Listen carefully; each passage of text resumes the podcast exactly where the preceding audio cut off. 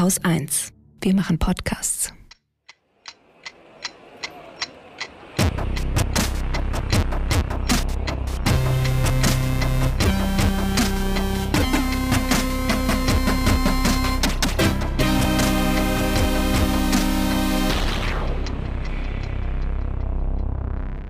Willkommen zur Wochendämmerung vom 18. März 2022 mit dem neuen Infektionsschutzgesetz, Belarus, dem neuen Wahlrecht, Ukraine, dem neuen Grenzausgleich, Corona, dem neuen Abtreibungsrecht, Korea, den neuen Energien und dem alten Finanzminister, einer guten Nachricht, dem legendären Börsenticker, Holger Klein, Reparationen und Katrin Rönecke.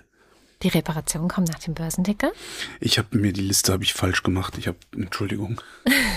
Kein Problem. Starten wir mit Belarus. Mhm. In Belarus, das berichtete zumindest die Taz diese Woche in Berufung auf Radio Free Europe, scheinen immer mehr russische Soldaten anzukommen. Ja, aber Tote, ne? Ja, Tote und Verletzte. äh, Und zwar in den Städten, die an der Grenze zur Ukraine sind, Gomel, Mosir und Narovja. Narovlja. Hm. Naja, also, ne, ihr wisst Naja, schon. diese Grenzstädte halt. ne? Genau. Und das Ganze ist natürlich immer sehr schwer zu prüfen. Also wir haben hier keine offiziellen Bestätigungen, weil natürlich ein Diktator wie Lukaschenko würde niemals offiziell bestätigen, dass sein Kumpel Putin äh, gerade massive Opfer in der Ukraine einfährt, sondern im Gegenteil, es muss natürlich ähm, das Bild des starken Mannes aufrechterhalten werden. Deswegen, also Radio Free Europe, URL, Radio Free Europe. Radiofreies Europa meinst du wahrscheinlich, ne? Ja, ja, genau. Aber die englische Version natürlich. Ja, ähm, die berufen sich da einfach auf Augenzeugenberichten und ähm, das sind zum Teil äh, dann halt einfach Menschen, die zum Beispiel sehen, wie Züge in den Städten ankommen, Züge voll mit unter anderem Toten. AnwohnerInnen sehen das Ganze. Es gibt eventuell auch ÄrztInnen, die das sehen, aber die haben eigentlich eine Verpflichtungserklärung unterschreiben müssen, die es ihnen verbietet, über Tote und Verletzte überhaupt zu sprechen, und zwar bei Verlust ihres Arbeitsplatzes. Jetzt nur bezogen auf diesen Krieg oder so, so insgesamt? Grundsätzlich stirbt in Belarus niemand.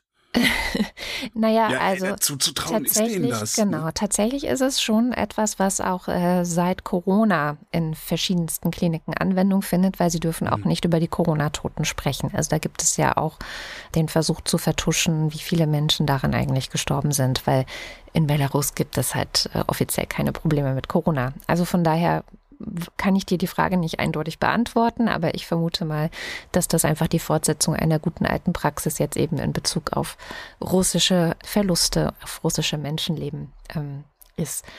Ja, und äh, eine Anwohnerin wird da zitiert, die sagte, die Menschen auf dem Bahnhof von Mosul waren schockiert angesichts der hohen Anzahl von Toten. Einige machten Videos, doch Soldaten verlangten von ihnen, die Aufnahmen zu löschen.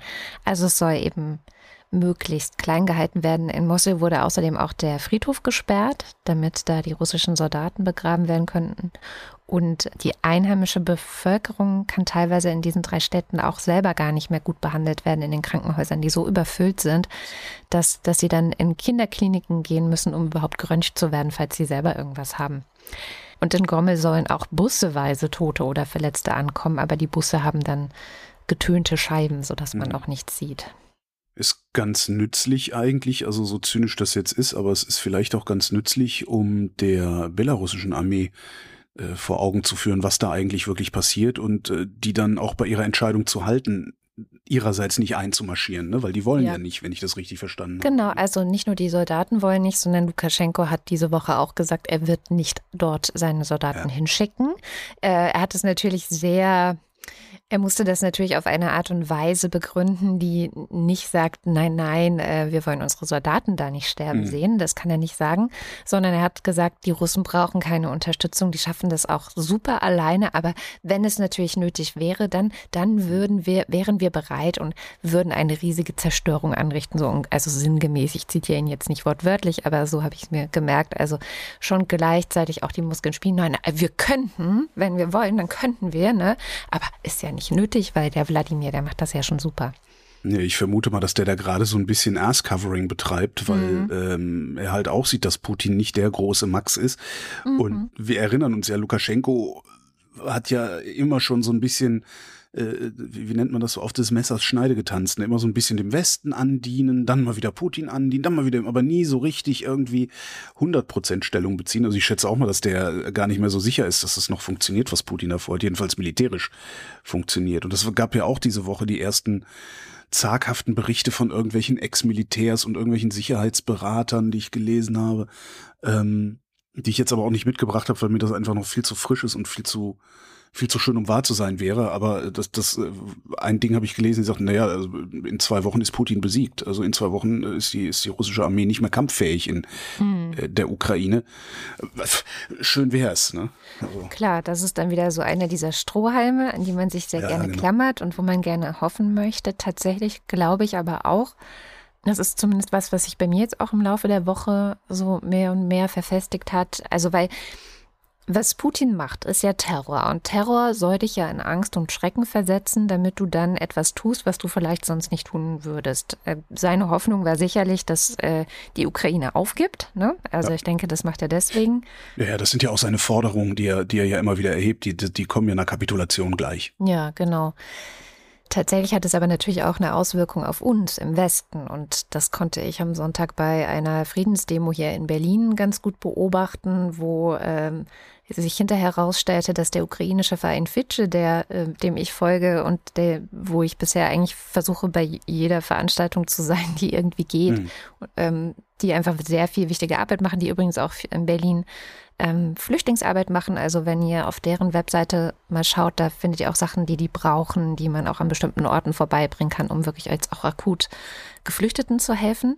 Und die hat eine eigene Demo angemeldet, ähm, wo sie sich schon beim Demoaufruf für eine No-Fly-Zone im Grunde eingesetzt haben. Mhm. Und deswegen wurden sie von der Friedensdemo ausgeschlossen und durften da nicht mitmachen. Was Weil man No-Fly-Zones nicht mit Wattebäuschen einhalten kann oder warum? Ja, weil das äh, nicht den Vorstellungen der Friedensdemo-VeranstalterInnen äh, entspricht, irgendwas mit Waffengewalt lösen zu können oder lösen mhm. zu wollen. Es entspricht natürlich den Vorstellungen aller Ukrainer. also es ist doch wirklich ähm, ich möchte das gar nicht bewerten. Ne? Also unabhängig davon, ja mir überlassen. ob es eine gute Idee ist oder eine schlechte Idee ist, zu sagen, wir brauchen mehr Waffen, wir müssen irgendwie die No-Fly-Zone durchziehen. Äh, NATO, warum greifst du nicht ein? Alles, was auch Zelensky gestern im Bundestag gefordert und gesagt hat, ne, der dem Bundestag, der ordentlich die Leviten gelesen hat und Olaf Scholz direkt angesprochen hat, Kanzler Scholz hat er gesagt, ähm, und Olaf Scholz hat einfach gar nicht reagiert und der Bundestag ist daraufhin zur Tagesordnung übergegangen. Das ist schon geil, ja. Es war schon auch irgendwie ein etwas bittererer Moment für den, für den Deutschen Bundestag, fand ich. Ähm, jedenfalls, das fordern die halt alle. Und du kannst halt nicht, also das ist halt so ein bisschen das Ding, was, glaube ich, die Friedensbewegung checken muss. Du kannst halt nicht eine Demo in Solidarität mit der Ukraine machen und dann die Ukraine ausschließen. Was du aber tun musst, wenn du sagst, Waffen oder die Forderung nach Waffen oder irgendeine Lösung dieses Konfliktes mit Waffen grenzen wir aus. Weil damit grenzt du automatisch alle UkrainerInnen aus, ja? Also naja, du musst dich nee, da halt damit, entscheiden. Damit sagst du, also damit forderst du die Ukraine implizit auf, sich zu ergeben, mhm. nämlich die Waffen niederzulegen. Also das ist, was da passiert ist. Wahrscheinlich ist ja, denen das selber gar nicht so richtig klar, klar, aber genau, das, das ist halt die Botschaft, die da gesendet wird. Ne? Genau, und das ist natürlich fatal. Also ich habe auch echt gedacht, wo bin ich hier? Ähm, und äh, werde das auch beobachten, was am Sonntag passiert. Da ist ja in Berlin wieder großes, äh, riesiges Event auf, mhm. ähm, am Brandenburger Tor mit Konzerten und äh, Sat 1 und Pro 7 wird übertragen und äh, die Frau von Klitschko wird reden und also da wird richtig äh, irgendwie was los sein, aber mal schauen. Also ich bin inzwischen wirklich so ein bisschen verstört und denke mir so, ich, morgen Abend ist ein Konzert von Witsche mit ukrainischen äh, MusikerInnen und das ist dann, glaube ich, eher das, was mir gefällt, muss ich ganz ehrlich sagen. Hm. Ich gebe nicht auf. Ähm, es gibt äh, noch eine Studie zum Thema fossile Energiekrise und zwar diesmal von Agora. Agora Energiewende, das ist so ein Think Tank. Die sind ja jetzt eher unverdächtig, wenn es darum geht, den Leuten was zuzumuten, weil die ja seit Jahren dem Karl-Heinz schon zumuten wollen, Ökostrom zu kaufen. Das ist ganz böse Zeug, was man nicht haben will. Ähm, worüber reden wir? Wir reden über Erdgas aus Russland. Ähm, Deutschland hat 2021 gut 900 Terawattstunden Erdgas verbraucht. Davon haben wir 90 Prozent importiert. Davon kam die Hälfte aus, aus Russland. Ungefähr 400 Terawattstunden haben wir aus Russland geholt. 100 Terawattstunden sind aus anderen Quellen ersetzbar, kurzfristig. Zwischen 160 und 260 Terawattstunden könnten kurzfristig eingespart werden. Das heißt, wenn der Russe morgen den Schieber zumacht, fehlen uns 40 Terawattstunden, wenn wir uns die Ärsche aufreißen. Sprich Heizung runter und vor allen Dingen auch die Industrieproduktion runterfahren, nicht einstellen, nur runterfahren, damit die Lieferketten erhalten bleiben. Das fand ich einen ganz interessanten Aspekt dabei. Mhm. Sie haben, nee, wir schalten das Stahlwerk nicht aus, wir schalten das auf 10 Prozent, damit die Lkw-Firma noch was äh, zu fahren hat und die restlichen Lkw-Fahrer in Kurzarbeit können und solche Sachen. Es wäre also möglich, ein sofortiger Energieboykott wäre möglich, würde aber halt ordentlich rappeln im Sinne von ordentlich Geld kosten. Mhm. Was sie auch geguckt haben, ist, äh, was wir mittelfristig machen können. Und die sagen, bis 2027 können wir die Hälfte allen Russengases ersetzen. Also 200 Terawattstunden können wir ersetzen. Auf dem üblichen Weg, halt Energiewende, ne, mhm. kennen wir ja. Also Steigerung der Energieeffizienz, Ausbau erneuerbarer Energien, Elektrifizierung von Industrieprozessen und Gebäudewärme. Damit würden wir denen dann zwar immer noch unser schönes Geld in den Rachen werfen, aber die hätten uns nicht mehr an den Klöten. Weil, siehe oben, wir ja um die 200 Terawattstunden einsparen könnten, falls sie uns einmal wieder an die Klöten wollten. ist schon mal, finde ich, eine interessante Rechnung. Ändert jetzt nichts daran, dass ich trotzdem einen sofortigen Importstopp sehen wollen würde, weil ich halt immer noch meine, dass wir eingreifen müssen und zwar, wie ich immer wieder sage, um jeden Preis. Mhm. Und wenn wir das schon nicht militärisch machen, dann wenigstens um jeden zivilgesellschaftlichen Preis.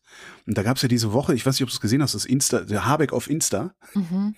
Ähm, acht Minuten Insta-Video tue ich in die Shownotes. Äh, Wirtschaftsminister Habeck, ähm, der in diesem Video erklärt hat, wie die Regierung derzeit handelt und warum sie so handelt. Mhm.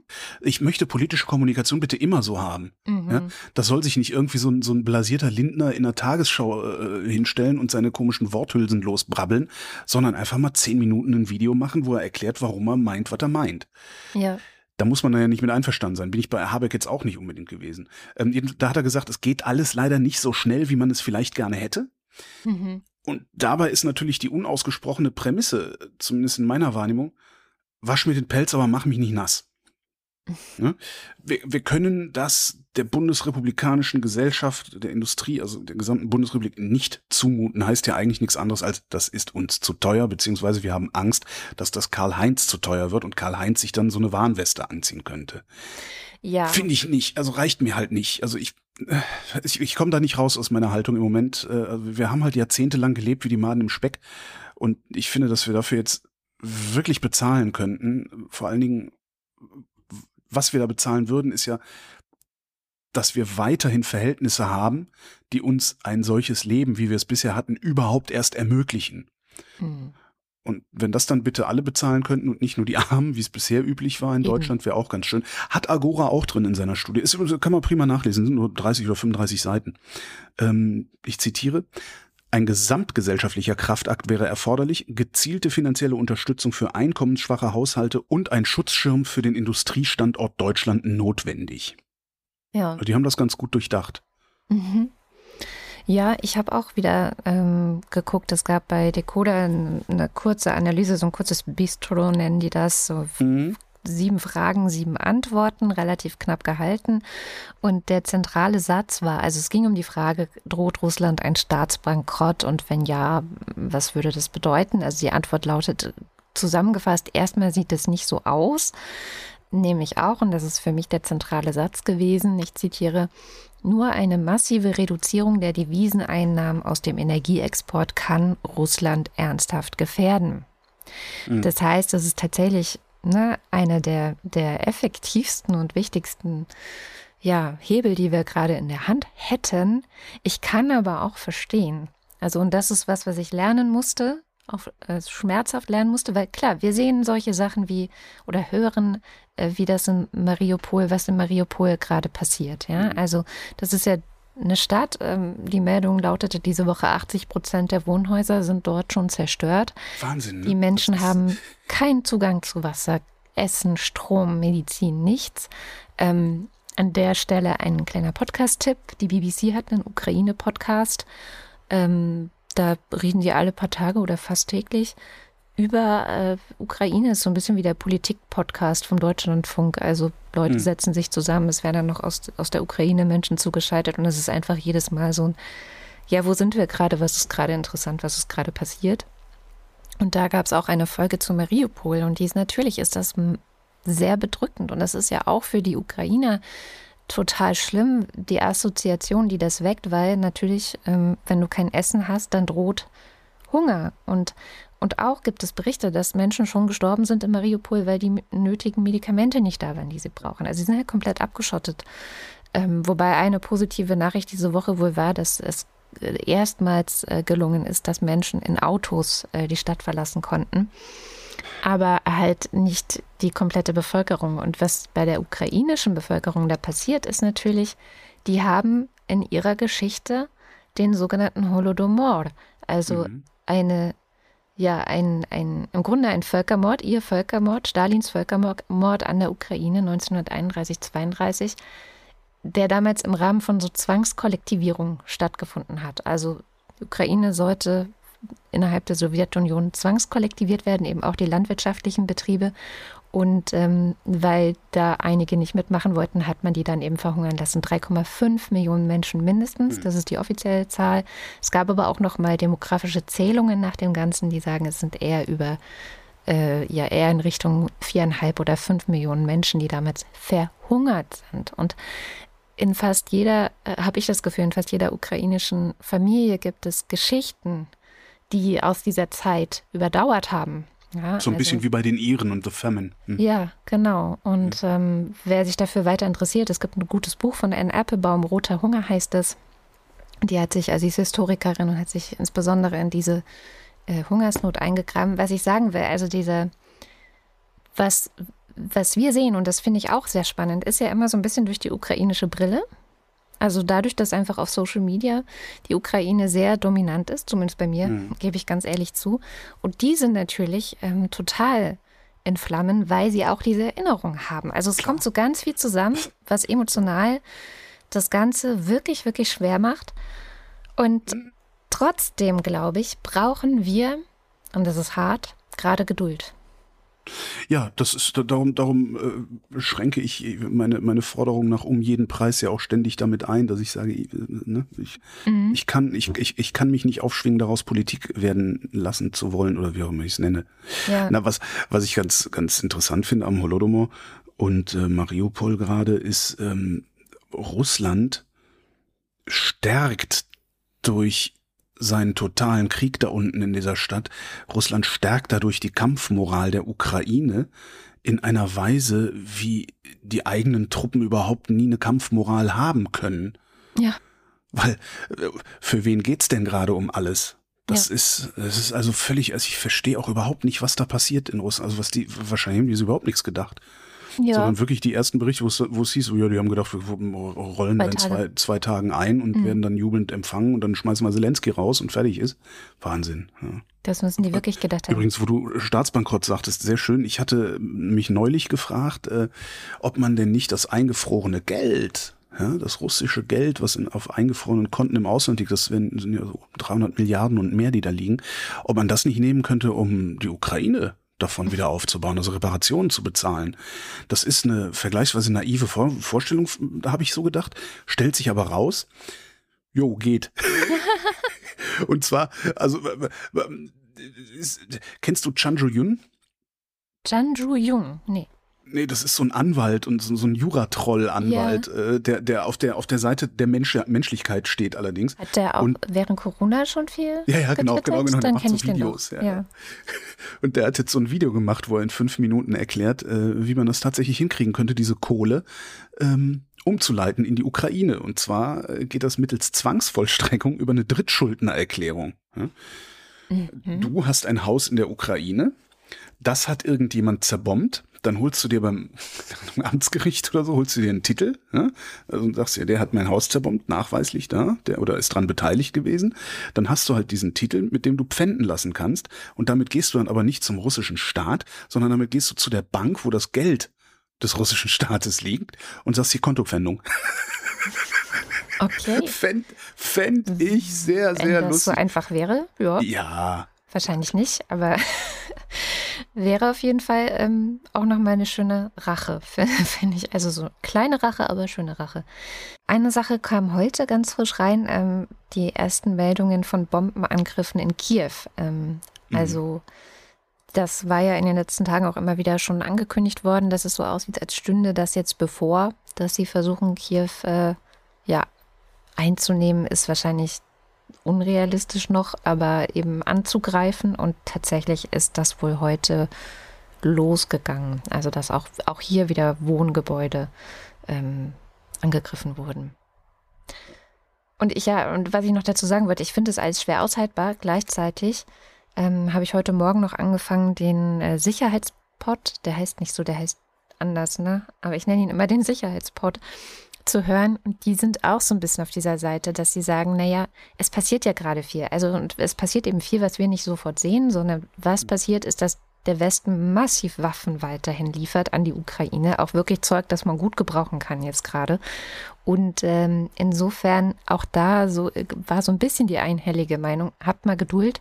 Das muss eben auch erstmal ankommen und dann müssen die das einsetzen und dann kann es aber schon sehr gut sein, weil mhm. auch da waren sie sich alle einig, die Russen haben so geblufft, wir haben alle gedacht, was die für eine Wahnsinnsarmee haben und haben sie aber nicht. Und insofern auch da, es kann halt schon gut sein, dass wenn wir weiter gutes Zeug liefern, das hoffentlich auch ankommt, das ist natürlich eines der Probleme, ähm, die Ukraine damit dann sich wehrt, dass dann die Niederlage Russlands tatsächlich möglich ist. Nur es wird nicht so schnell gehen. Und natürlich ist es ein Konflikt, weil bis dahin sterben Menschen und auch auf mhm. eine grausame Art und Weise.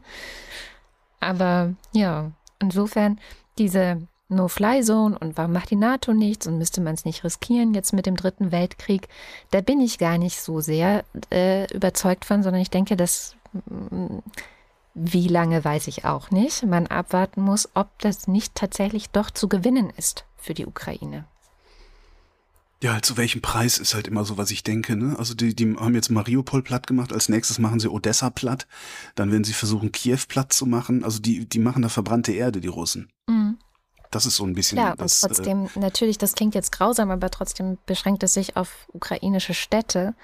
Und wenn wir auf die Art und Weise eingreifen, wie es oft gefordert wird, dann beschränkt es sich nicht mehr auf ukrainische Städte, sondern dann ist der Westen in einem Krieg mit Russland. Und was dann passiert, wissen wir nicht. Nee, eben, wir wissen es nicht. Das, das ist ja mein Argument. Also lass es uns doch rausfinden. Aber da waren wir vor ein paar Wochen schon. Ich, ich übe, versuche ja auch, mich in Geduld zu üben. Gibt ja noch genug andere Sachen, über die ich mich aufregen kann. Ja. Zum Beispiel das Infektionsschutzgesetz. Ja. Das ist kurz bevor wir angefangen haben aufzuzeichnen, durch den Bundestag gegangen. Natürlich hat die Ampelkoalition das Ding durchgeprügelt. Mit der Mehrheit der Ampelkoalition zugestimmt stand in der Meldung. Also die Ampel wollte das und haben das durchgesetzt. Äh, die Bundesländer können jetzt nur noch ganz wenige Auflagen anordnen. Und zwar eine Maskenpflicht in Einrichtungen für gefährdete Menschen und eine Maskenpflicht in Bussen und Bahnen und eine Testpflicht in Einrichtungen für gefährdete Menschen und in Schulen und Kitas. Was bestehen bleibt vorerst ist die Maskenpflicht in Fernzügen und Flugzeugen. Da hat sogar die, äh, der Bund den, den Daumen noch drauf. Also der Bund kann sagen, nö, das heben wir jetzt auf. Und alles, was die Länder jetzt noch in Eigenregie machen können, ist äh, weitergehende Maskenpflicht, also in Schulen und Einzelhandel, Abstandsgebote, also was wir so kennen, die Zugangsregeln 2G, 3G äh, und eine Pflicht zum Erstellen von Hygienekonzepten können die Länder auch noch aussprechen. Hast du das je richtig verstanden mit den Hygienekonzepten? Ich habe irgendwie so das Gefühl, das ist so, hier, guck mal, wir haben hier ein Hygienekonzept, ist auch schön laminiert. Naja, ja. Und, und, und dann, naja, ich, ich würde jetzt nicht alle äh, Hygienekonzepte in Borschenbogen schießen wollen, sondern ich, ich, denke, es gab auch welche, die sicherlich sinnvoll waren. Okay, ich, ich war lange nicht mehr draußen. Du merkst es. Allerdings, und das ist das Problem, das Landesparlament muss beschließen, dass, Zitat, die konkrete Gefahr einer sich dynamisch ausbreitenden Infektionslage äh, herrscht oder besteht. Das heißt, es muss eine gefährliche Virusvariante unterwegs sein, steigende Infektionszahlen, gleichzeitig drohende Überlastung von Krankenhäusern. Dann kann das Landesparlament, also der Landtag kann dann Hotspots definieren und Hotspots kann alles sein vom Stadtteil bis zum gesamten Bundesland. Gleichzeitig sagt der kleine Deutschland-Trend, dass 61 Prozent der Deutschen gegen die Aufhebung der Maskenpflicht sind. Ich vermute, weil die ganz genau wissen, dass die restlichen 39 Prozent ab Sonntag dann jegliche Vorsicht fahren lassen, was dann wiederum ganz gut für meine Strategie wäre, weil ich, ne, also ich, ich hoffe ja, dass all die Trotteln jetzt ganz schön eng feiern gehen und sich infizieren lassen. Und ich will ja versuchen, so lange durchzuhalten, bis da dann per Durchseuchung sich eine Herdenimmunität eingestellt hat. Wobei ich gar nicht weiß, ob wir überhaupt noch Herdenimmunität Immunität bekommen können bei diesem Scheiß. Das mutiert so schnell. Tja. Ja. Ähm, die Nazis haben äh, der Aufhebung, also der Maskenpflicht, zu 75 Prozent zugestimmt. Aha.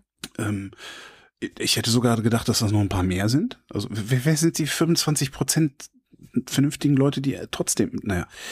Danach kommt dann die FDP als Wischiwaschi-Partei mit halbe halbe.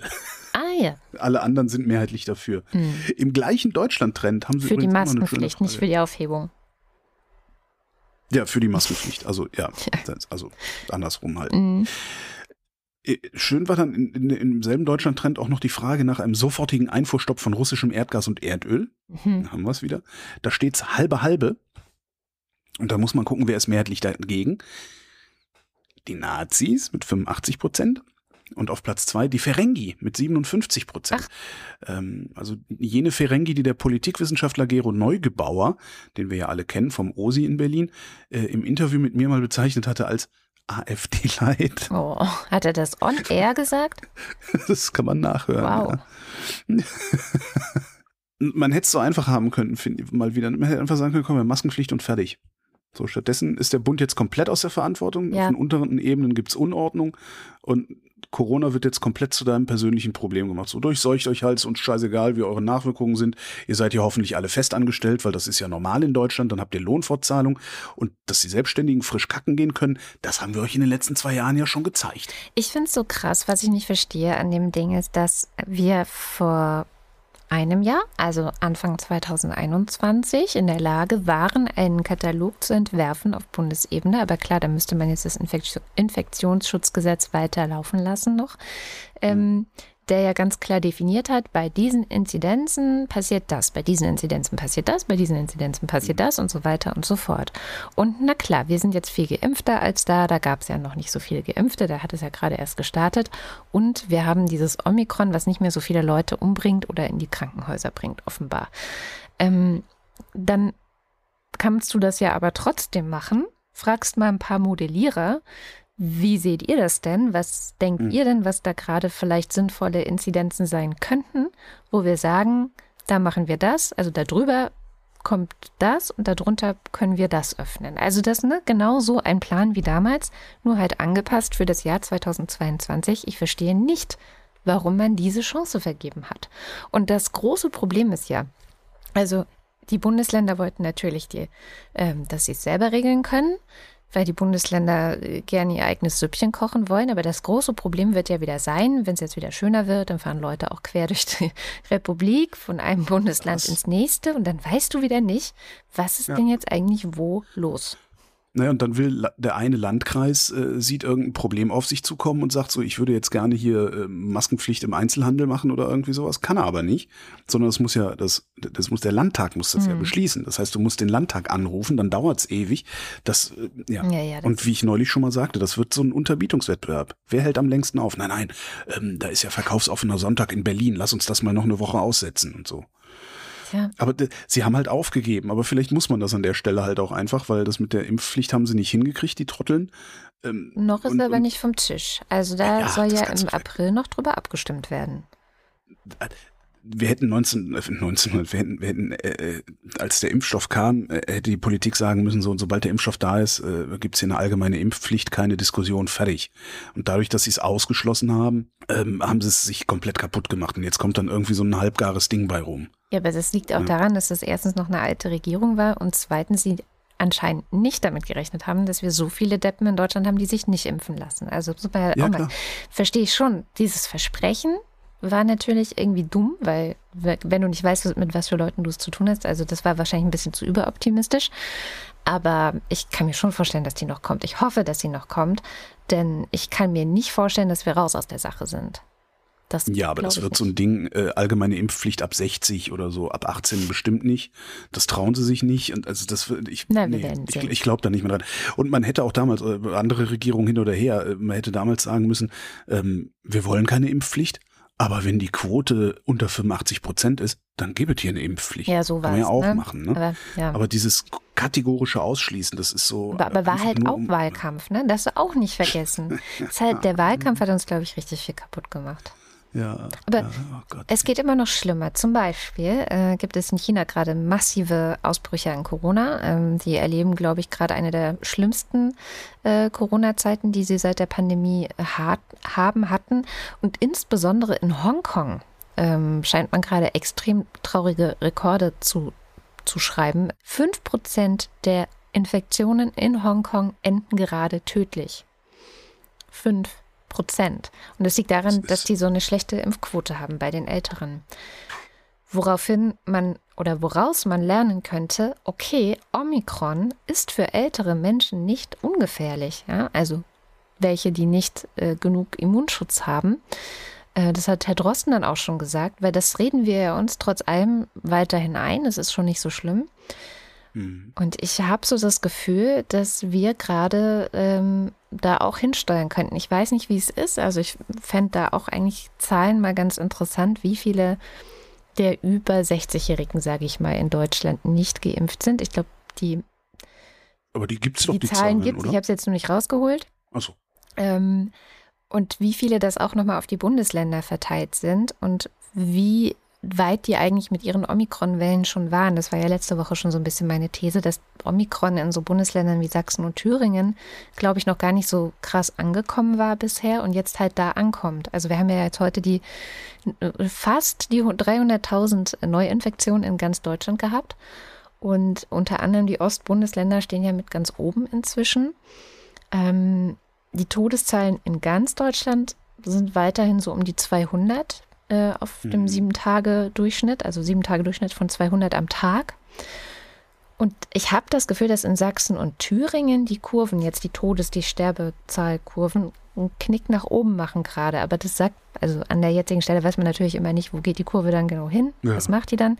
Weil es sieht so aus, als ob es da nach oben ginge. Und ich glaube, also klar, unsere Impfkno äh, Impfquoten sind nicht so schlecht wie in Hongkong. Das ist die gute Nachricht. Und uns wird es nicht so schlecht gehen wie in Hongkong. Aber ich kann mir vorstellen, dass in den nächsten Wochen da nochmal sich einige ganz schön auf den Arsch setzen werden, ähm, Mhm.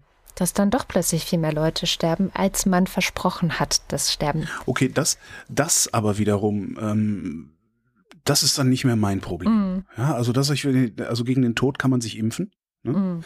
Oder zumindest äh, gegen viel Tod kann man sich impfen. Ähm, wenn du dich, wenn, wenn du irgendwie 60 bist äh, und nicht geimpft äh, und dieses Risiko unbedingt in Kauf nehmen musst, ja, dann war das jetzt halt dein Risiko. Bye bye. Good riddance.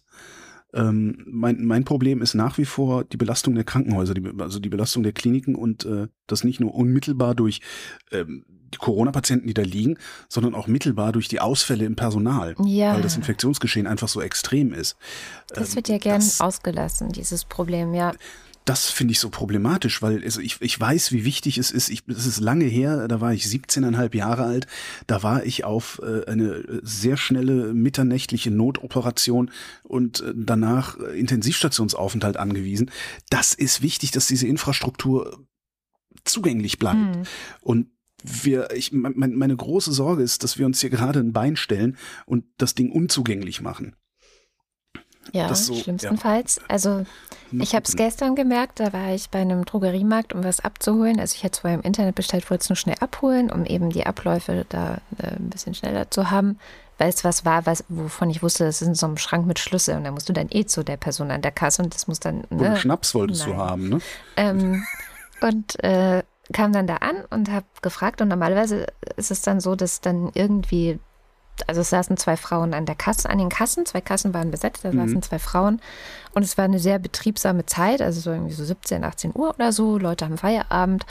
Und äh, dann meinte ich so, ja, ich wollte was abholen. Und sie sagte, ja, wir sind gerade die Einzigen, es sind nur wir zwei da, äh, das kann jetzt kurz dauern. Und ich so, oh, was denn los? Sind so viele krank? Ja, haben alle Corona. Und da geht's halt los, ne? Also normalerweise würden da nämlich eher vier rumlaufen. Ähm, Und die hatten echt, die hatten echt zu tun da. Ja. ja, wobei, also, ob der jetzt irgendwie mein Aldi zumachen muss deswegen oder nicht, äh, das ist mir nee, ich meine, man merkt es ne? gerade an allen Stellen und das ja, ist ja, natürlich das ist in Krankenhäusern nicht anders. Genau, und da, zumal die ja sowieso schon seit, seit zwei Jahren auf dem letzten Loch pfeifen, äh, ja. die, die, die Leute, die da arbeiten müssen. Das finde ich. Viele sind gegangen. Das kommt noch dazu. Und, und ich finde es auch schwierig, jetzt nicht mehr so eine bundeseinheitliche Regelung. Also ich hätte es ganz gut gefunden zu sagen, wir machen bundeseinheitliche Regeln, Maskenpflicht in Bus und Bahn, Maskenpflicht im Einzelhandel, bis äh, 85 Prozent aller Kliniken Entwarnung gegeben haben. Mhm. So, äh, das, das lässt sich leicht vermitteln, da kann man die Leute hinter versammeln, da kann man sagen, komm noch mal ein Kraftakt jetzt für, für alle. Und dann hast du vor allen Dingen gleichzeitig ein Instrument in der Hand, dass du im Herbst, falls es dann wieder losgeht, sehr schnell hochfahren kannst, ohne dass du dann irgendwelche äh, Diskussionen wieder über äh, Landtage und Bundestage und sowas führen musst, sondern wo du einfach sagst, so, wir aktivieren die Restmaskenpflicht oder wie auch immer man es nennt, äh, gilt jetzt ab sofort für alle, außer wenn du draußen bist oder so. Mhm. Wär, es wäre halt einfacher gewesen. Wir machen es uns halt, also wir, wir, sind halt Weltmeister im Prozesse äh, erfinden und dann einhalten. Apropos Prozess. Ja. ähm, hatte ich letzte Woche schon angekündigt. Es gibt ähm, einen Vorschlag für ein neues EU-Wahlrecht. Mhm. Und zwar haben die vier größten Fraktionen im EU-Parlament, das sind äh, die Rechten, die Linken, die Ferengi und die bürgerliche Mitte, also die EVP, S&D, Renew und Grüne Eva. Die haben äh, einen Vorschlag, einen Wahlrechtsreformvorschlag eingebracht. Es soll äh, eine europaweite Zweitstimme geben, mhm. mit der PolitikerInnen gewählt werden können, die auf einer gemeinsamen europaweiten Liste stehen oder Listen stehen. Einschränkung, es gilt nur für 28 von äh, momentan 705 Sitzen, aber immerhin kann man ja dann Erfahrung mit sammeln. Vielleicht haben wir dann ja in 30 Jahren tatsächlich ein europäisch gewähltes europäisches Parlament. Außerdem soll es eine äh, Sperrklausel geben für die großen Mitgliedstaaten von 3,5 Prozent. Ne, also die 3,5 Prozent Hürde mhm. haben wir im Bund ja bei 5 Prozent. Und wir erinnern uns vielleicht, das ist schon zweimal vom Bundesverfassungsgericht gescheitert das gesagt hat, nee, nee, äh, Sperrklausel nicht fürs EU-Parlament, ja. Freunde. Darum sitzen halt so Sachen wie äh, ja die Partei oder auch äh, äh wer was denn noch die Piraten und so und so das sind so einzelne Abgeordnete da sitzen, was gar nicht so schlecht ist, weil ja. auch wenn der Sonneborn äh, vielleicht nicht hundertprozentig auf meiner Linie ist, äh, ein paar gute Sachen hat er auch gemacht, mhm. indem er da Transparenz reingebracht hat. Nicht, nicht zu, gar nicht zu sprechen von Felix Reda, der ähm, ja netzpolitisch da enorm unterwegs war die Jahre. Mhm. Ähm, könnte also nochmal lustig werden, was das Bundesverfassungsgericht dann dazu sagt. Äh, das Gesetz muss noch von, von zuständigen Ausschuss, dann muss es noch im Plenum bestätigt werden, danach müssen alle 27 Mitgliedstaaten zustimmen. Ne, ne, ne, Und äh, wenn es dann kommt, kannst du dir angucken, was die 3,5 Prozent Sperrklausel macht. Äh, indem du dir die Wahlen von 2019 anguckst, da sind dann die üblichen Verdächtigen dabei, also die Nazis, außerdem Union, Grüne, SPD und Ferengi. Mhm. Und sonst wäre niemand reingekommen aus Deutschland. Deutschland wird diesem Gesetz zustimmen weil die argumentieren, also die Bundesrepublik argumentiert ja schon ewig damit, dass das EU-Parlament fragmentiert würde und dann nicht mehr arbeitsfähig wäre und so. Mhm. Mir sieht's eher so aus, dass es vor allem darum geht, keine potenziellen Posten abgeben zu müssen, also keinen potenziellen Einfluss abgeben zu müssen. Posten sind ja sowas wie eine Schattenwährung in Parteien, yep. habe ich oft das Gefühl. Bei den Nazis ist es ihnen vermutlich egal. Die, die brauchen die demokratischen Parteien anscheinend wie die Armen in der Marktwirtschaft gebraucht werden. Als schlechtes Beispiel oder irgendwie sowas. Ähm, für, für so neue Parteien, die dann wirklich auf die EU ausgerichtet sind, sowas wie Volt zum mhm. Beispiel, wird es praktisch unmöglich werden, auf EU-Ebene mitreden zu können, es sei denn, die kommen über die EU-Liste rein, die dann aber auch über die 400 Millionen Leute aufgeteilt wird, so dass es dann auch schwer wird, was ein Mobilisierungsproblem halt. Wenn dieses neue Wahlrecht nicht durchkommt, wird die Bundesregierung trotzdem ihren Willen bekommen. Die haben nämlich im Koalitionsvertrag festgelegt, dass sie dann dem sogenannten Direktwahlakt von 2018 zustimmen werden. Also falls dieser hier nicht zustande kommt. Und der von 2018 sagt, ist gültig für Länder mit mindestens 35 Abgeordneten. Mhm. Da sind wir dabei. Ja. Und es gibt eine Pflicht zu einer nationalen Sperrklausel von mindestens zwei Prozent, was immerhin besser wäre als dreieinhalb Prozent, weil zwei Prozent ja. lassen sich ein bisschen leichter mobilisieren. Absolut, zwei Prozent ist machbar. Ich erinnere mich damals die Debatte, also letztes Jahr damals, ist alles so lange her. Äh, Da hatte ich mal einen sehr schönen Beitrag bei Cosmo gehört über genauso Parteien wie Volt oder die Klimaliste, die eben versuchen, mhm. ins Parlament zu kommen, wie schwierig das ist, aber wo eben auch Chancen sind. Und ich glaube, da war auch eine so eine Aussage äh, ungefähr in dem Sinn, dass zwei Prozent eben schon machbar sind für viele. Und ähm, nur die fünf Prozent sind halt so, so schwierig zu schaffen. Ja. Ja, ähm, schauen wir doch mal mit Scham wieder über den Tellerrand. Sie ist wieder da und äh, hat uns diese Woche das Thema Südkorea mitgebracht. Da waren nämlich Präsidentschaftswahlen, schon am 9. März allerdings. Aber es ist doch recht spannend, wer da gewonnen hat und was das für jemand ist, der da gewonnen hat. Das erzählt uns die Scham am besten selbst.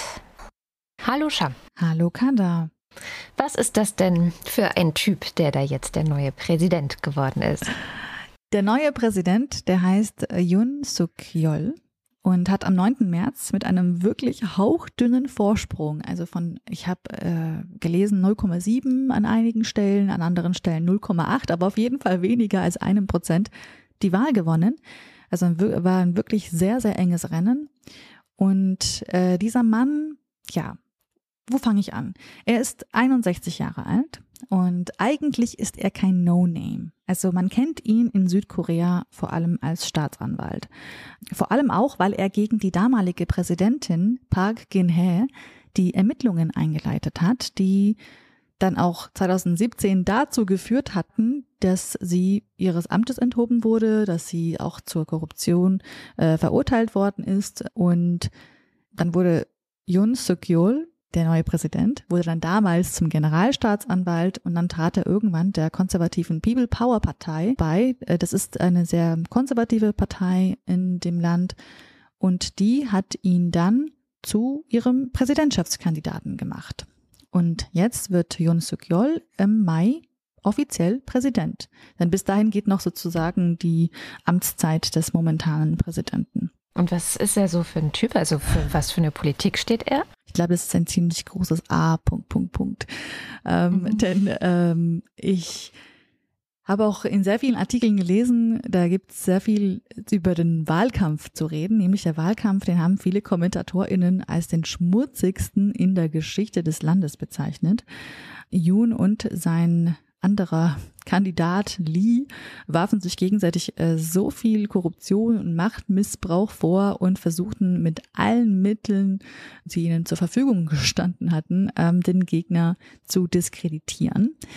Das ist ein Mann, der ja eigentlich deswegen gewählt wurde, weil so viele Menschen in Südkorea momentan sehr frustriert sind. Südkorea ist ein sehr polarisiertes Land. Ähm, insbesondere junge Menschen sind dort sehr frustriert, äh, beziehungsweise waren bisher sehr frustriert mit der bisherigen demokratischen Regierung im Land, denn ihre wirtschaftliche Situation ist ähm, sehr schwierig und die wird immer schwieriger. Mieten steigen, Immobilienpreise genauso und, ähm, und ja, viele junge Menschen haben zudem auch keinen Job, sind arbeitslos. Also das heißt, soziale Mobilität ist nicht mehr das, was es mal war in Südkorea und ja, da hat man halt dann gesehen, dass der, ach, die Politik, die ist eher mit seinen Skandalen beschäftigt und die kümmern sich nicht so richtig um uns. Und da wählen wir lieber diesen eigentlichen politischen Außenseiter, der noch eigentlich gar keine parlamentarische Erfahrung hat. Und diese Angst, interessanterweise, diese Angst vor dieser schwindenden wirtschaftlichen Teilhabe, hat vor allem die jungen Männer im Land dazu inspiriert, Frauen dafür schuldig zu machen. Äh, junge Südkorea, äh, Südkoreanerinnen buhlen eigentlich um die Plätze an diesen begehrten Universitäten und Jobs bei großen Firmen momentan und naja, diese große Angst vor der äh, schwindenden sozialen Mobilität und so weiter und so fort. Und dass auch die Männer zum Beispiel 18 Monate Militärdienst absolvieren müssen, im Gegensatz zu den Frauen. Da fühlen sich eben sehr viele junge Männer benachteiligt und äh, geben Feministinnen, also nicht Frauen, Feministinnen äh, die Schuld. Und das hat äh, Yoon sofort verstanden, dass eben diese sehr antifeministische Laune auch in dem Land herrscht und hat auch noch gesagt, ja, mir geht es um Fairness. Und mhm. ähm, wer besondere Regeln für Frauen machen möchte, der beraubt Männer ihre Rechte. Und hat dann auch äh, sämtliche Sachen angekündigt, wo ich dachte, Gott, wir sind doch jetzt im Jahr 2022. Also er hat äh, beispielsweise vor zwei Monaten angekündigt, das Ministerium für Geschlechtergerechtigkeit und Frauen abzuschaffen. Was? Und äh, dann irgendwie eins zu schaffen, was so für Familie, für Bevölkerungsrückgang irgendwie steht, weil er sagt ja auch, er gibt zum Beispiel Frauen die Schuld, dass die Geburtenrate gesunken ist. Und auf jeden Fall ist es ein Antifeminist. Ähm, er ist aber auch ein sehr neoliberaler Wirtschaftspolitiker, denn äh, Südkorea ist momentan nicht nur kein gutes Land für Frauen, die gerne arbeiten möchten oder eine Familienplanung vielleicht momentan nicht priorisieren möchten. Es ist auch kein gutes Land für ältere Menschen. Die Altersarmut ist mit 43 Prozent mit Abstand die höchste unter oh. allen OECD-Ländern, ja. Und es ist auch kein gutes Land für sichere Jobs. Mittlerweile arbeiten etwa 40 Prozent der Erwerbstätigen im Land in, in, in irregulären Arbeitsverhältnissen. Und da merkt man eben, da ist jemand reingekommen, der vielleicht diese großen sozialen Probleme wahrscheinlich verschärfen wird in den nächsten Jahren. Denn er mhm. hat auch angekündigt Deregulierung des Marktes und auch angekündigt, er will nicht so viel Geld für Sozialausgaben freimachen. Okay, es erinnert mich so ein bisschen an Trump alles, mm. aber halt dann wahrscheinlich auf die südkoreanische Variante. ja, genau. Ja, und interessanterweise auch, also ich meine, es ist ein, so ein Wahlkampf zu führen, während ähm, gerade auch irgendwie die Sorge darum ist, dass vielleicht ein großer Krieg ausbrechen könnte mhm. auf der mhm. Welt. Das hat auch tatsächlich eine Rolle gespielt. Also auch die Invasion Russlands äh, hat im Wahlkampf eine Rolle gespielt, nämlich also Südkorea hat auf jeden Fall ganz klar gegen die Invasion Position bezogen und trägt auch die internationalen Sanktionen gegen Russland mit. Ähm, hat jegliche Transaktionen mit der russischen Zentralbank eingestellt, ähm, den Export von strategisch wichtigen Gütern nach äh, Russland auch ähm, verboten. Aber interessanterweise hat dieser Krieg in der Ukraine einen neuen Umgang mit Nordkorea so ein bisschen befeuert. Also für Yoon, den neuen Präsidenten, ist es ja, ist es jetzt umso wichtiger, eine härtere Gangart gegenüber Nordkorea zu fordern.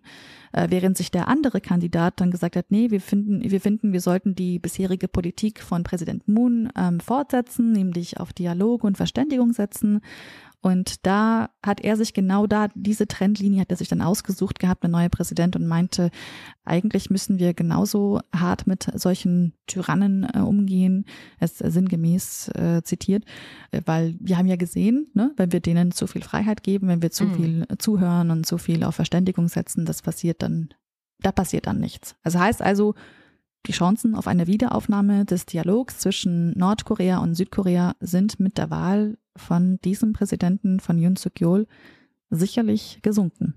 Klingt nach keinen guten Aussichten. Schauen wir mal, was die nächsten Jahre dann bringen für Südkorea. Vielen Dank, liebe Sham. Sehr gerne.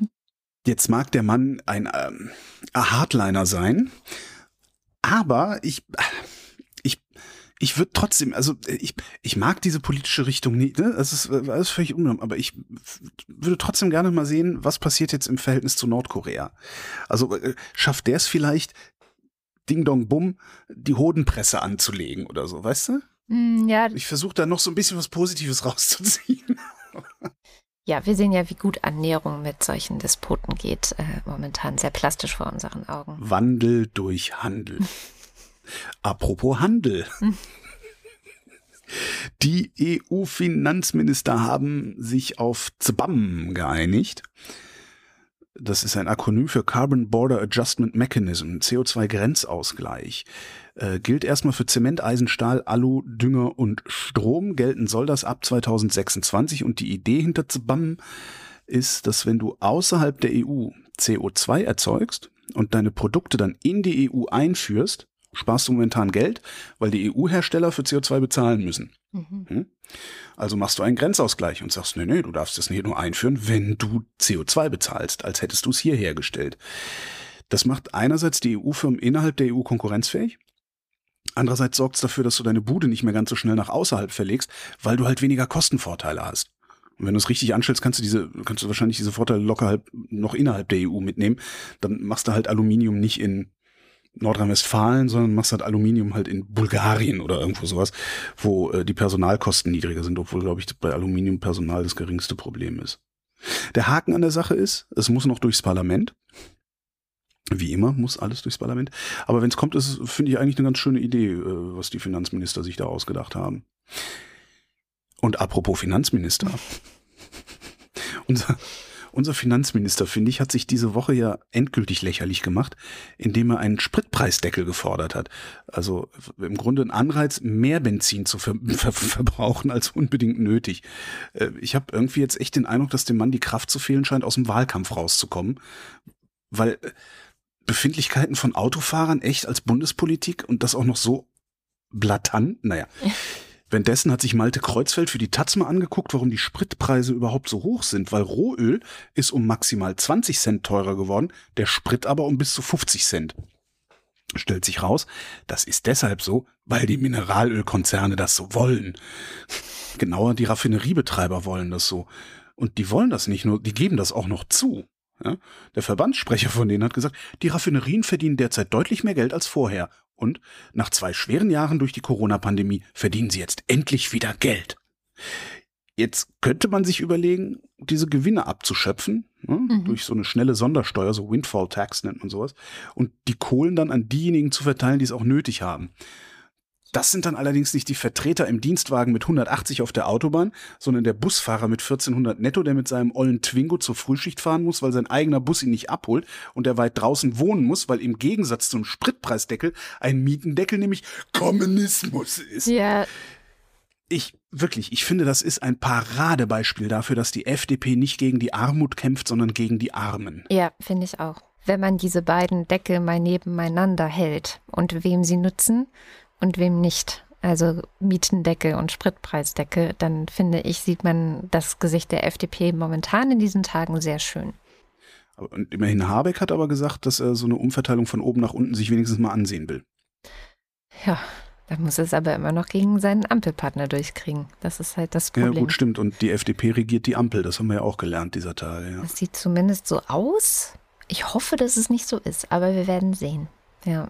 Andererseits CO2-Grenzausgleich, gute Sache, war auch unser Finanzminister daran beteiligt. Ja, aber da hat er ja auch gelernt, dass erneuerbare Energien Friedensenergien sind. Nee, Freiheitsenergien. Nee, Freiheitsenergien und Friedensenergien. Oh, ja, ja. Das hat er gelernt. Und gleichzeitig hat er natürlich dann auch in irgendeiner Kamera wieder gesagt, wir müssen aufpassen, dass wir die deutsche energieintensive Industrie nicht zu sehr belasten weil sich vorzustellen, dass vielleicht wir gar keine energieintensive Industrie haben sollten, kann er irgendwie nicht. Gut. Schauen wir in ein viel, viel besseres Land als das unsere. Da kommt meine gute Nachricht diese Woche her aus mhm. Neuseeland. Ich greife eine alte Tradition auf, dass wenn es nicht viel Gutes in der Welt gibt, gucke ich nach Neuseeland und dann wird schon irgendwas Gutes geben. und tatsächlich, tatsächlich ist diese Woche wieder so eine schöne Geschichte dort passiert, die einem einfach das Herz erwärmt. Was war los? Also es gibt einen, einen Nationalfeiertag. Ähm, also es ist nicht diese Woche passiert, aber diese Woche ist die Geschichte davon um die Welt gegangen, muss man so rum vielleicht sagen. Es gab einen Nationalfeiertag, der war schon vor einem Monat, am 6. Februar, der Waitangi Day. Und ähm, da sollte eigentlich die Bücherei in Christchurch sollte eigentlich an dem Tag geschlossen haben und die Mitarbeiter hatten den ganzen Tag frei. Dann gab es aber irgendein Problem mit dem Sicherheitssystem, deswegen war das Tor zum Gebäude gar nicht verschlossen und alle, die wollten, konnten einfach in diese Bibliothek rein, ohne dass irgendwie cool. gemerkt wurde, dass da jemand ist. So, und so nachts im Museum mäßig so. Genau, und tatsächlich sind irgendwie insgesamt 380 Neuseeländer da drin gewesen während dieser Zeit. Hat irgendwie keiner mitbekommen. Sie vor allen Dingen ist das so ein Social Media Ding, so, ey, die, die Bibi, Bibi ist offen, lass kommen, geh mal hin. Genau, die waren also dann da drin äh, mehrere Stunden, bis überhaupt irgendjemand mitbekommen hat, was los ist. Also es ist die beste äh, Situation. Und was haben die da gemacht?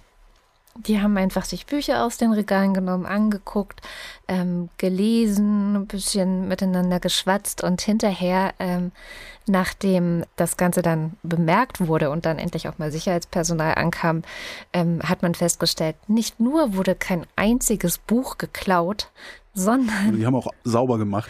Nee, sondern es fehlten zwar 147 Bücher, die hatten sie aber ordnungsgemäß per Selbstausleihe ausgeliehen. Geil.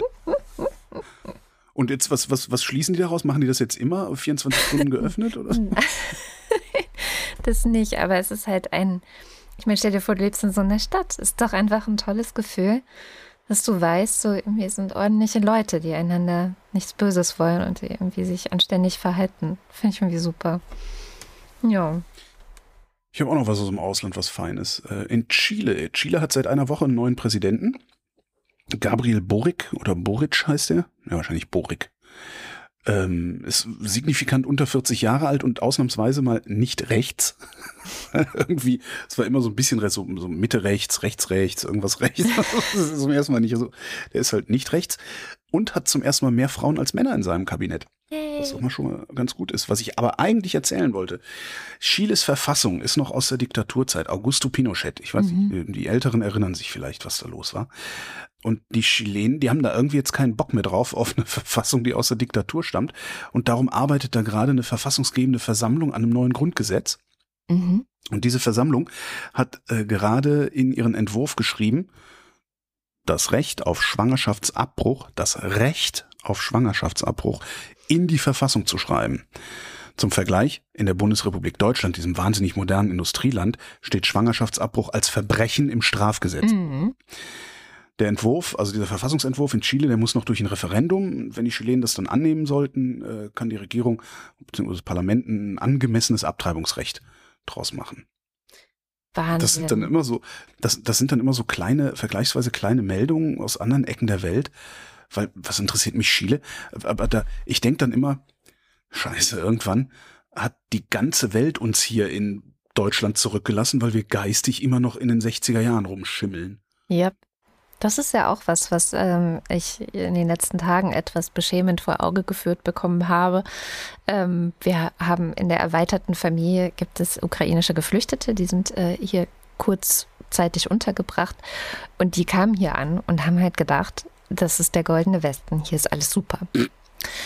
Und haben dann festgestellt, also haben dann festgestellt, dass Deutschland und die deutsche Bürokratie insbesondere nicht ganz dem entspricht, was sie irgendwie erwartet haben. Weil sie kommen ja an und sie wissen, okay, erstens, die ganzen bürokratischen Gänge, die sie jetzt zu erledigen haben, sind kompliziert. Aber immerhin gibt es Webseiten, wo das auch auf Ukrainisch erklärt wird und es gibt viele freiwillige Helfende, die ihnen unter die Arme greifen und so. Das kriegt man alles irgendwie geregelt.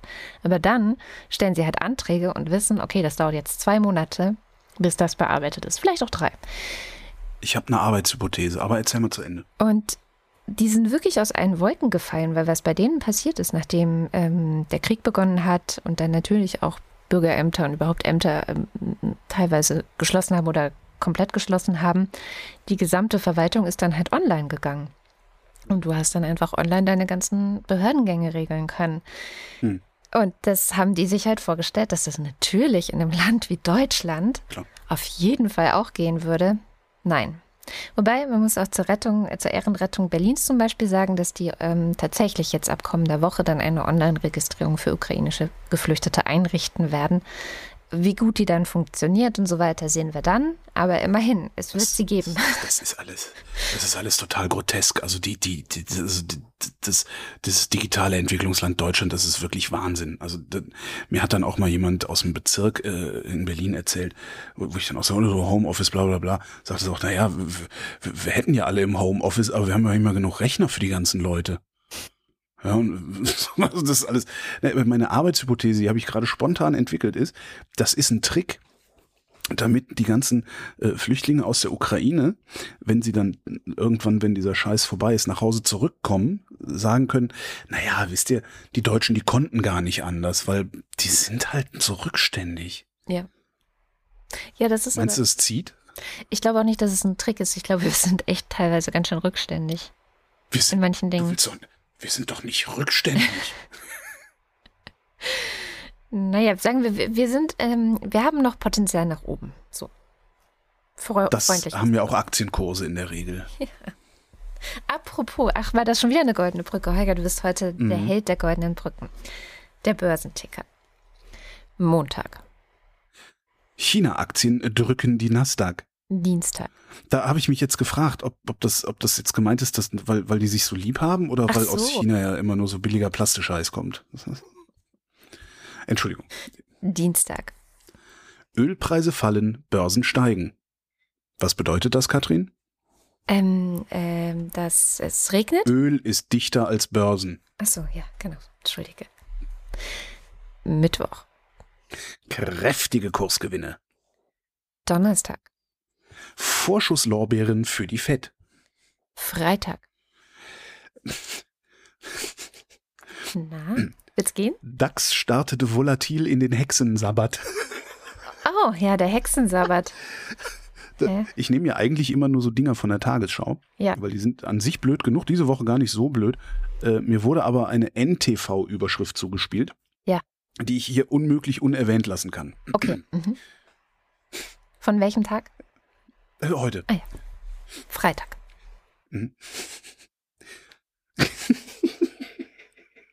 Entschuldigung, kommt gleich.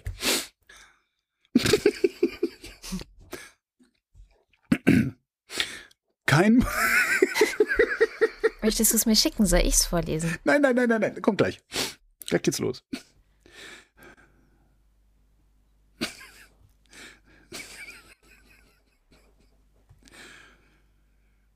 Kein Muffen. Kein Muffensausen in Zuffenhausen. Nochmal. Kein Muffensausen in Zuffenhausen. Porsche bleibt bei Renditeziel.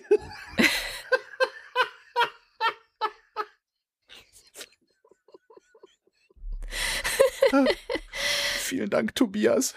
Äh, Kommen wir zum Faktencheck. Heute mit Nandor Hulverscheid. Hallo Nandor. Ja, hallo. Was hast du denn in den letzten ja, fast zweieinhalb Stunden noch finden können oder ergänzen können, was wir falsch gesagt haben oder vielleicht nicht ganz vollständig? Ja, äh, heute sind es eher Ergänzungen. Ähm, vielleicht habe ich an der falschen Stelle geguckt, bin gespannt, wenn Hörerinnen und Hörer da noch Fehler finden. Ich fange mal an ähm, mit äh, dem Thema Corona. Und zwar ähm, wollte ich da auf eine Bemerkung von Holger eingehen, der bezüglich dieser Neuregelung, die jetzt mit dem Infektionsschutzgesetz, ähm, da gab es ja heute die Abstimmung im Bundestag, dass die äh, Gesetzesänderung durchkommt. Und Holger hat da auch gesagt, dass es jetzt ja wieder Selbstständige schlecht dran sind, was Lohnfortzahlung und sowas angeht. Und ich habe dann nur mal geguckt, ob jetzt durch dieses, durch diese Gesetzesänderung konkret im Infektionsschutzgesetz die Paragraphen angefasst wurden, wo es um so äh, Geschichten geht, wie eben Entschädigung, Verdienstausfall und so. Und das äh, ist nicht so. Also natürlich kann das Holger auch anders gemeint haben. Ich will nur sagen, in dem Gesetzesentwurf steht nichts dazu, dass da der Paragraph 56 des Infektionsschutzgesetzes, in dem steht da einiges dazu, der wurde nicht verändert, der soll überprüft werden bis Ende Juni diesen Jahres, aber das Gesetz selber hat darin jetzt noch nichts geändert. Das heißt natürlich nicht, dass Selbstständige nicht trotzdem schlecht dran sind. Das möchte ich damit natürlich nicht äh, wegwischen. Mhm. Dann hattest du eingeworfen, wie viele der Ü60-Jährigen in Deutschland denn gerade noch ungeimpft Mhm. sind, angesichts der Lage in Hongkong, wo eben viele ungeimpfte Ältere gerade, ähm, denen es da sehr schlecht geht, weil die Verläufe wegen Omikron da doch nicht mild sind. Und laut Impfdashboard des RKI sind von den 24 Millionen Menschen in Deutschland über 60 bisher noch etwas mehr als zwei Millionen ungeimpft. Mhm. Ähm, die Lage also ein bisschen besser und immerhin ist verglichen mit den anderen Altersgruppen in Deutschland die Boosterquote unter den älteren Geimpften sehr hoch. Also wir haben ja in Deutschland immer noch eine ziemliche Lücke bei Erstimpfungen und, und vollen Impfungen. Die ist halt bei den Älteren äh, deutlich kleiner als jetzt zum Beispiel bei den äh, ja, Mittel, äh, bei den Leuten 18 bis äh, 60. Das ist schon mal ganz gut. Ja, und jetzt kommt ganz viel Kontext zu äh, Holgers, wie ich finde, persönliche Meinung sehr richtigen Position, dass man ja auch äh, gucken muss, wie geht es dem Personal gerade in den Krankenhäusern bei der Strategie, die wir fahren. Ähm, er hat da angesprochen, dass es da ja viele Ausfälle auch doch geben müsste, gerade äh, wegen Corona beim Personal selbst. Und das ist so. Just heute hat die Deutsche Krankenhausgesellschaft eine Pressemitteilung veröffentlicht. Und ich zitiere einfach mal, weil die formulieren das schon ganz gut. Die Anzahl der Patientinnen und Patienten mit Corona-Infektion in den Krankenhäusern hat ein bisher noch nicht gekanntes Rekordniveau erreicht. Vom 1. Februar 2022 bis heute sind die Zahlen um 60 Prozent auf mittlerweile mehr als 24.000 Patientinnen und Patienten gestiegen. Und weiter schreiben sie, Rund 90 Prozent der Krankenhäuser haben aktuell höhere krankheitsbedingte Personalausfälle in ihren patientennahen Bereichen als sonst um diese Jahreszeit üblich. Die Entwicklungen sind maßgeblich durch die Corona-Pandemie bedingt. Dies ergab eine Blitzumfrage des Deutschen Krankenhausinstituts DKI. Krankheitsbedingt können aktuell drei Viertel der Häuser ihre Betten auf Allgemeinstationen nicht vollumfänglich betreiben. Also Das klingt nicht gut, ja. Und nochmal, um das hier jetzt einmal ähm, deutlich zu machen, worum es hier geht. Da geht es allgemein um Patienten, die im Krankenhaus behandelt werden. Das sind nicht, das ist nicht diese Intensivinzidenz. Mhm. Ähm, ja, also dieses Divi-Register, von dem man ja auch in der, äh, in der politischen Diskussion da häufig spricht. Ich habe auch mal ins Divi-Register geguckt und das, der Blick da rein fällt auch nicht allzu rosig aus. Wir sind zwar bei den reinen Patientenzahlen da, äh, aktuell deutlich von den bisherigen Peaks der Pandemie entfernt und haben äh, rund 2800 freie Intensivbetten. Mhm. Das sind aber durchschnittlich pro meldendem Standort nur etwas mehr als zwei. Es kann also da örtlich schon Probleme geben, so ein Bett äh, mal zu finden. Und man sollte auch noch erwähnen, dass tausend dieser Betten als Covid-spezifisch ausgewiesen sind. So, ich habe jetzt leider spontan beim Divi niemanden mehr erreicht, der das erklären kann, würde aber vermuten, dass das zumindest teilweise Betten sind, die auf Isolierstationen stehen und nicht einfach so für Unfallpatienten zum Beispiel umgewidmet mhm. werden können. Und die Selbsteinschätzung der Intensivstation, da gibt's auch einen Indikator für beim Divi, zeigt auch, dass derzeit ein Großteil melden, dass sie im Betrieb eingeschränkt äh, sind mit einem Trend, der eher in die Verschlechterung geht. Mhm. So, und äh, um das noch länger zu machen, den Punkt, ich habe noch einmal in äh, die Gesetzesverordnung geguckt zu den Personaluntergrenzen weil ja die Frage ist, ab wie viel Ausfall und so weiter und so fort muss ich denn so eine Station mal dicht machen und sozusagen sagen, ja hier, ich äh, kein Platz mehr frei, weil Bett ist zwar da, aber niemand, der es betreuen kann. Und es gilt ja äh, jetzt seit etwa einem Jahr als Personalschlüssel pro Tag zwei Patienten ähm, auf eine äh, betreuende Kraft tagsüber und drei Patienten pro betreuende Kraft nachts auf den Intensivstationen. Äh, und so steht das auch bei dem Bundesministerium auf der Webseite. Allerdings äh, steht da nichts zu Ausnahmetatbeständen. Die stehen aber in der Verordnung selbst. Ich habe da mal geguckt. Erstens ist mir aufgefallen, generell ermitteln die Krankenhäuser anhand monatlicher Durchschnittswerte, ob die Person Pflegepersonaluntergrenzen eingehalten werden. Und wenn das ein monatlicher Durchschnitt ist, dann kann man damit ja schon mal einiges ausbügeln, mhm. das Jahr. Also was man da sich, was da an einem einzelnen Tag mal vielleicht los sein kann, wenn dafür in der Woche darauf mal man über dem sozusagen Minimum ist, da kriegt man ja schnell im Durchschnitt dann ein besseres Ergebnis hin. Und es gibt auch noch Ausnahmetatbestände, Paragraph 7. Die Personalpflegeuntergrenzen müssen nicht eingehalten werden, wenn kurzfristige krankheitsbedingte Personalausfälle, die hm. übers übliche Maß hinausgehen, bestehen oder bei starken Erhöhungen der Patientenzahlen, wie beispielsweise bei Epidemien oder Großschadensereignissen. Ich würde jetzt mal als Laie sagen, das trifft ja beides aktuell ja. zu. Das heißt, unsere tollen Personaluntergrenzen sind aktuell nichts wert. Juristen, äh, noch besser vertraute Leute mit dem Thema unter den HörerInnen, bitte gerne mich korrigieren, aber ja, ich bin auf jeden Fall jetzt gerade ein bisschen ernüchtert äh, nach dieser Recherche. Aber noch ein, ein vielleicht etwas launigeres Thema zum Abschluss. Ihr hattet heute ja wieder einen sehr lustigen Börsenticker und ich habe auch einen Faktencheck-Beitrag zum Börsenticker. Nicht, weil der Börsenticker falsch war. Ich weiß sowieso nicht, wie man diese Meldung Fakten checken soll, weil letztlich weiß ich nicht, kann man sich da alles ausdenken. Aber ähm, ich habe es gehört, was Holger vorgelesen hat, habe mir gedacht, Moment mal, ich habe keine Ahnung, was das ist. Und zwar hat Holger vorgelesen, DAX startet volatil in den Hexensabbat. Ja. Und ich habe mir dann gedacht, was zum Henker oder vielleicht besser zum Inquisitor ist denn der Hexensabbat? Mhm. Und das ist tatsächlich ein fester Begriff an den Börsen, steht unter anderem in der Wikipedia. Und damit äh, wird gewöhnlich einer der letzten Freitage im Quartal bezeichnet. Und das ist der Tag, an dem sogenannte Termingeschäfte auslaufen. Ah. Ganz kurz, Termingeschäfte ist zum Beispiel, wenn ich jetzt, äh, Kada, dir verspreche, dir nächsten Mittwoch 100 Flaschen Wein für einen aktuellen Preis von 10 Euro zu verkaufen, ja? Mhm dann äh, kaufe ich diese Flaschen aber nicht sofort ein, sondern warte erstmal ab und am Dienstag kaufe ich schließlich die 100 Flaschen. Die kosten mich aber nur noch 9 Euro, weil sich der Einkaufspreis eben mhm. verändert hat. Und da wir aber vereinbart haben, dass du mir am Mittwoch für den Wein 10 Euro pro Flasche bezahlst, mache ich dann bei der Erfüllung des Vertrags am Erfüllungstag einen Euro Gewinn pro Flasche. Ah ja. So, und jetzt zum Beispiel an, an der Börse geht es dann häufig um Rohstoffe bei solchen Termingeschäften und am Hexensabbat, wo eben viele dieser Verträge auslaufen, kommt es dann oft zu größeren Kursschwankungen oder eben im Börsenticker-Jargon eben Volatilität. ja. Ey, das erklärt aber, weil ich, als Herr Holger das gesagt hat, habe ich gedacht, war der Hexensabbat nicht an irgendeinem, an, in irgendeinem anderen Monat? Aber dann ist das quasi immer am Ende des Quartals.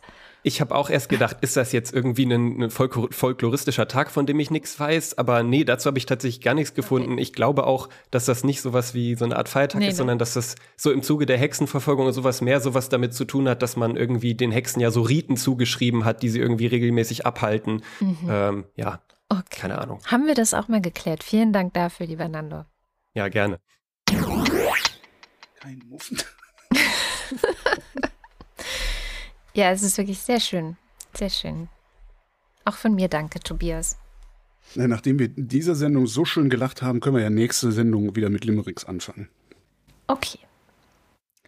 Dann kommen wir zum Ende der Sendung und wie immer am Ende der Sendung bedanken wir uns bei euch, die ihr die Sendung überhaupt möglich macht. Wenn ihr uns auch unterstützen wollt, schaut vorbei auf wochendämmerung.de, da findet ihr verschiedene Wege, wie ihr das tun könnt. Einer geht direkt aufs Konto und einer geht über Steady und dort gibt es die Ultras und den Fan.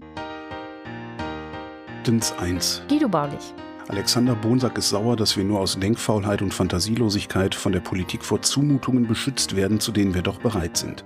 Marc Bremer. Moss befürchtet, dass die Frage nicht lautet, ob der Terrorist und Kriegsverbrecher Putin zu atomaren Waffen übergeht, sondern wann. Dann nämlich, wenn er glaubt, keine anderen Optionen zum Sieg mehr zu haben. Der Mann ist bald 70, was hat er noch zu verlieren?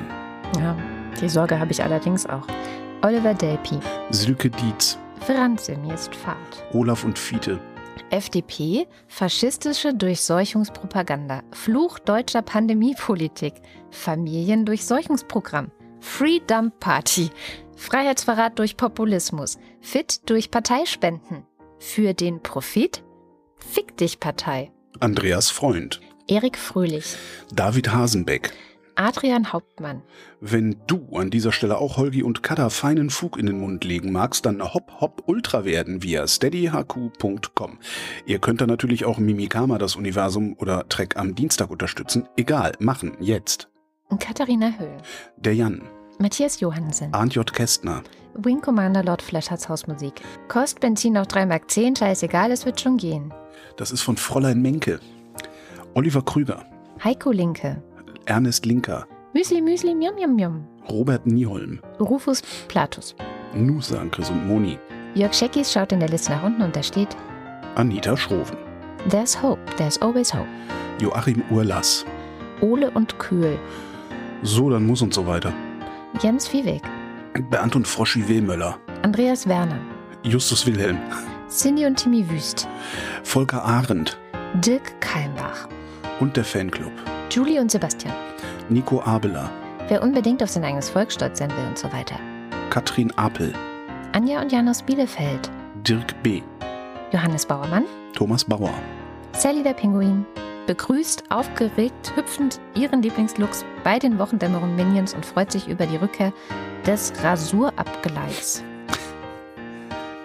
Wir hatten Was? Realitätsabgleich über so. Rasurbrand äh, gesprochen. Also, Jan Beilig, du weißt das, was ich am Hals hatte, nachdem ich mir diesen neuen Rasierer gekauft habe. mm, Jan Beilicke, Florian Beisel, Oben, Daniel Bayer, Peter Blachani, Simone Blechschmidt, Bibi Blocksberg. Markus Boslett, Um teilzunehmen, brauchen sie kein Teilzunehmen. Klaus Breyer, Daniel Bruckhaus, Martin Bucher, Muli Bwanji, Clemens Langhans und Christoph Henninger, Christoph Henninger und Clemens Langhans, Gian-Andrea Konzett. Katrin Czernotzki. Mit dem ersten Glied ist die Kette geschmiedet und so weiter. In wenigen Wochen fange ich einen neuen Job an, Managerposition. Das Gehalt ist zwar schlecht, die Überstunden hoch, aber der Vertrag ist auf Lebenszeit. Naomi sagt Danke für die Wochendämmerung, dass sie mir den Ernst der Lage klar macht und mich trotzdem zum Lachen bringt. Cristiano del Tauscho. Boku Watendaku und so weiter. Zur Einsparung von fossilen Brennstoffen grunzt die Schweinebande in warmen Strickpullovern. Andreas Dietzel. Ein belegtes Brot mit Schinken und so. Ich singe aus Angst vor dem Dunkeln ein Lied und hoffe, dass nichts geschieht. Ein bisschen Frieden, ein bisschen Träumen und dass die Menschen nicht so oft weinen. Ich möchte einfach nur hier sitzen. Was ist rot und schlecht für die Zähne? Ein Ziegelstein. Nico Erfurt. Stefan F. Claude Fankhauser.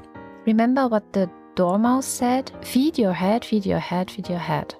Matthias Flader. Oliver Förster. Olli Frank. Der Freibierfried. Markus und Julia freuen sich über jede neue Folge. Marcella Frick.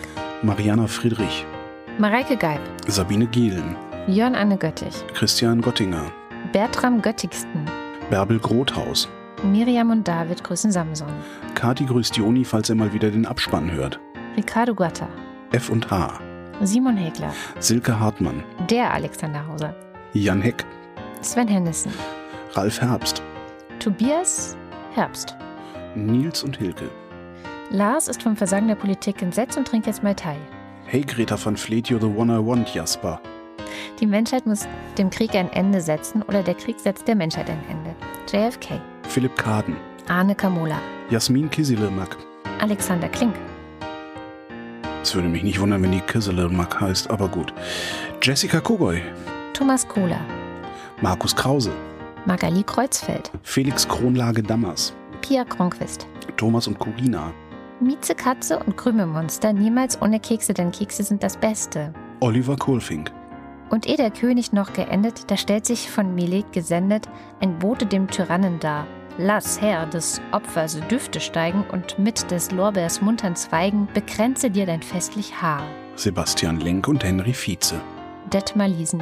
Erwin Lindemann. Nico Linde. Florian Link. Florian, mein Name ist Ipsum, Lorem Ipsum. Sabine Lorenz. René Ludwig. Von allein hören keine Kriege auf. Nichts passiert, wenn man nur daran glaubt. Sagt, was ihr denkt, dann hört man euch auch. Macht euch laut. Ich muss mal. Martin Meschke. Robert Meyer. Never mind. Kleine Hunde, miam, miam, miam. Johannes Möller. Lordium Mondkind. Die Mulle. Johannes Müller. Celine Neubich. Thorsten W. Neu, Stein.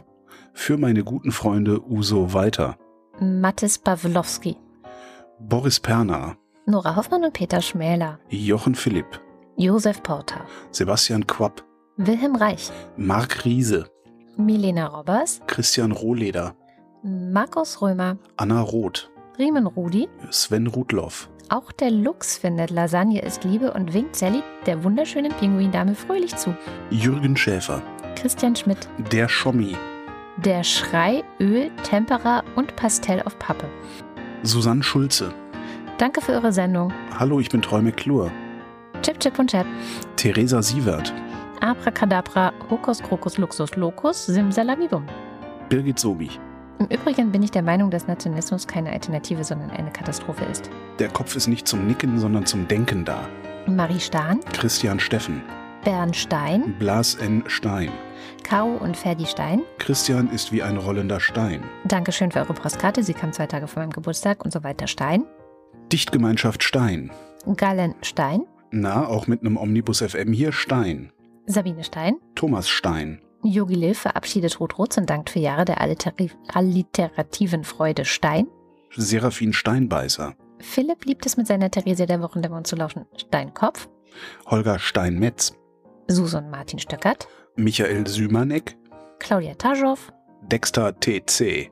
Moritz Timm. Mr. Tipp. Hans freut sich über die Existenz von Andrea und der Wochendämmerung. Und Anna und Gregor sind hoch erfreut, denn sie. Martin Unterlechner. Greta van Vleet, da ist sie. Jan van Winkenroye. Yannick Völker. Michael Völksen. Stefan Wald. Andreas Waschk. Vielen Dank für die schöne Weihnachtskarte. Mhm. Weichmachts. Vielen Dank für die schöne Weichmachtskarte. Vielen Dank für die schöne Weihnachtskarte. Weichnachtskarte. Ne, oh ne, Weichnatz. Weichnachts. Natz. Oh, Weichnatzkarte. Also was jetzt? Vielen Dank für die schöne Weichnatzkarte. Dirk Weigand. Vielen Dank für die schöne Weihnachtskarte. Vielen Dank für die schöne Weihnichtskarte. Ihr seid so. Ja. Martin Wiegand. Nee, Wittmann. Martin Wittmann. Jenny Wiegand. Tobias Wirth. Rahmen, Rahmen, Jum, Jum, Jum. Christoph Ziesecke. Wenn du stirbst, weißt du nicht, dass du tot bist. Das ist nur schwierig für alle anderen. Genauso ist es, wenn man dumm ist. Omet Mini Piparixi, das heißt wörtlich alles der Lebkuchen, wenn Dinge nicht laufen wie geplant. Fürs Töchterchen. Du hast die Rechnung ohne das Milchmädchen gemacht. Macho Mäuschen, Und der Raketenmann. vielen herzlichen Dank. Ja, vielen, vielen Dank. Auf was spare ich noch? Letztes Mal war es ein Raketenabwehrsystem. Echt? Ja, das ist ja auch ganz schön toll, da sparst du bestimmt immer noch drauf. Ich habe gehört, die kann man sich in der Ukraine mit dem Trecker abholen. Aber hast du einen Trecker? Ich spare auf einen Trecker. Das war die Wochendämmerung vom 18. März 2022. Wir danken für die Aufmerksamkeit. Tschüss.